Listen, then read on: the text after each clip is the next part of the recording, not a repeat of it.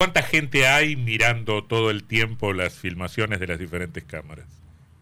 Eh, la verdad que no sé, porque eso lo está haciendo la, la, policía, ah, o sea, el personal policial, incluso creo que hay personal policial de Paraná, incluso que se llevó cámaras y la está mirando allá también. Entiendo. O sea, es, eh, porque es mucho, o sea, me imagino, claro, una cámara. Por eso se lo pregunto. Muchos días, mucho tiempo, muchas horas.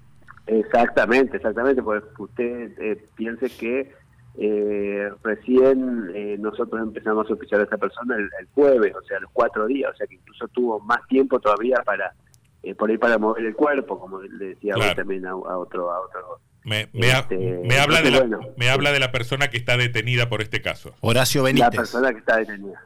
Eh, sí, Benítez, exactamente. bueno, no, no, obstante eso, digamos, nosotros el el viernes eh, de la semana pasada se produjo la detención de esta persona, porque eh, más allá de esta cuestión, digamos, del, del cuerpo, tenemos muchos elementos que nos que nos indican que, eh, que tuvo algo que ver, ¿no es cierto? Este, incluso el domingo a la mañana se le, se le tomó declaración de, de imputado, donde bueno se abstuvo de declarar, se le exhibió toda la prueba que teníamos y bueno, se le, se le advirtió que nosotros íbamos a pedirle al juez una audiencia de, prisión preventiva, ¿no es cierto? Y bueno, esta persona junto a su abogado defensor dijeron que no, que no pidamos audiencia, que ellos convalidaban. O sea, acordamos una, una prisión preventiva de 90 días y lo único que pidió es ser trasladado a la, a la unidad penal. Doctor Costa, ¿y no, no colaboró con nada en la investigación? ¿No dio ningún dato? ¿No dijo nada que, que, pueden ustedes...? no, no, no, no, no, no, absolutamente nada o sea, hizo uso de, de, su derecho, ¿no es cierto?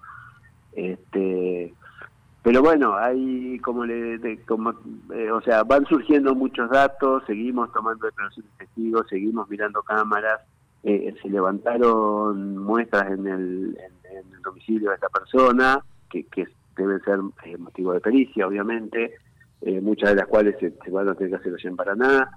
Eh, hay celulares secuestrados, tenemos que ver todo el, movimiento de las antenas y de, o sea, es un, o sea, hay hay hay hay, hay mucha eh, mucha prueba, mucho indicio que hay que analizar. Entonces, digamos, es un trabajo, no le digo de hormiga, pero pero más o menos así, ¿no es cierto? ¿A qué se dedica Benítez? ¿Con qué datos contaban de él? Creo que había tenido también alguna relación con una causa eh, anterior de en una balacera o algo por el estilo. Eh, sí, él estuvo, eh, no, él, las condenas que él tiene es por explotación sexual de la prostitución allá por el año 2014. eh, estuvo preso, lo condenaron, si no me equivoco, a cinco años, cinco años y medio, no recuerdo el, monto exacto. Eh, salió en libertad y al tiempo eh, tuvo una causa por violencia de género eh, contra otra persona, ¿no? obviamente. Y y también fue condenado a la pena de un año de prisión efectiva. Eh, después de eso no, no la, verdad que no sé a qué se dedicaba, digamos, pero este eh, pero estaba estaba en libertad, ya hacía tiempo que, estaba en libertad, con, las, con, las, condenas cumplidas. ¿Se puede hacer alguna relación entre, entre el caso de, la hermana de Luisina Leoncino, que también fue víctima de, femicidio? Acá estamos ante una sospecha, obviamente, todavía. ¿Hay alguna similitud en ambas eh, historias, en ambos casos? No, no, no, no, no, no, no, no, no, no, no, hay, no yo no encuentro ningún vínculo, o sea, no descartamos nada, pero es, es, muy es muy remota esa posibilidad, no hay, eh, en principio no hay vínculo entre esta persona, entre Benítez y el, homicida de, la hermana, ¿cierto? Doctor Costa, ¿cuántos...? Ni, las relaciones eran iguales, digamos, porque el homicidio de la hermana eh, ella trabajaba con este hombre, si bien había, este, eh, o sea, pero acá no, o sea, acá eh, evidentemente eran eran conocidos, o sea, no es que no eran, pero no, no sabemos bien qué relación tenían, eso un poco también dependerá de, la, de las declaraciones testimoniales que se vayan tomando, porque eh, las amigas de ella nos da la sensación que al principio muchos no querían hablar porque eh, porque tenían miedo, digamos, y bueno, esperamos que ahora, una vez con eh, con Benito detenido y que estén un poco, ahí se, se, sueltan a hablar, y así como eh, también se han tomado declaraciones de, testigos, de vecinos que están, que están aportando datos también al respecto, ¿no es cierto? ¿Cuántas personas están participando de la investigación y cuántas, eh, cuántos efectivos de la policía de la búsqueda? Mm, la policía de la búsqueda desconozco. Sé que hay muchos cadetes de, eh, de la escuela de, de la escuela de, policía han venido.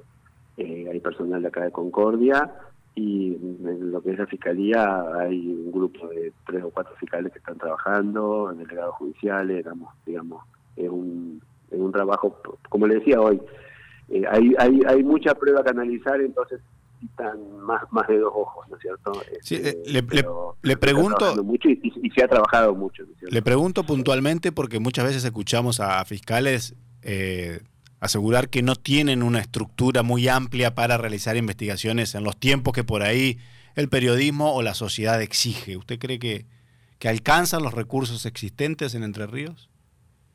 Bueno, ella no en otra, en otra cuestión, ¿no? Eh, no, no, seguro que no, digamos.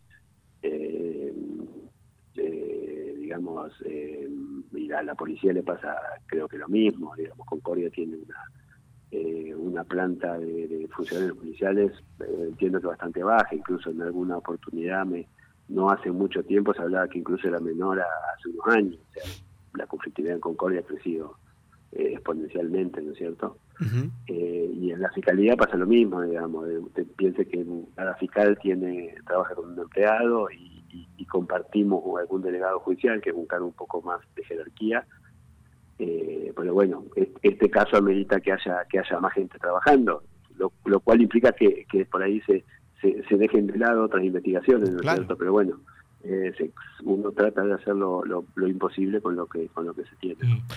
Doctor Costa, gracias por su gentileza, ¿eh? ha sido muy amable. No, por favor, gracias a ustedes. El doctor eh, José Costa, fiscal coordinador de Concordia, a propósito de las novedades, de las novedades o de la falta de novedades en la búsqueda de Luisina Leoncino, una joven de 24 años que permanece desaparecida desde hace más de 15 días.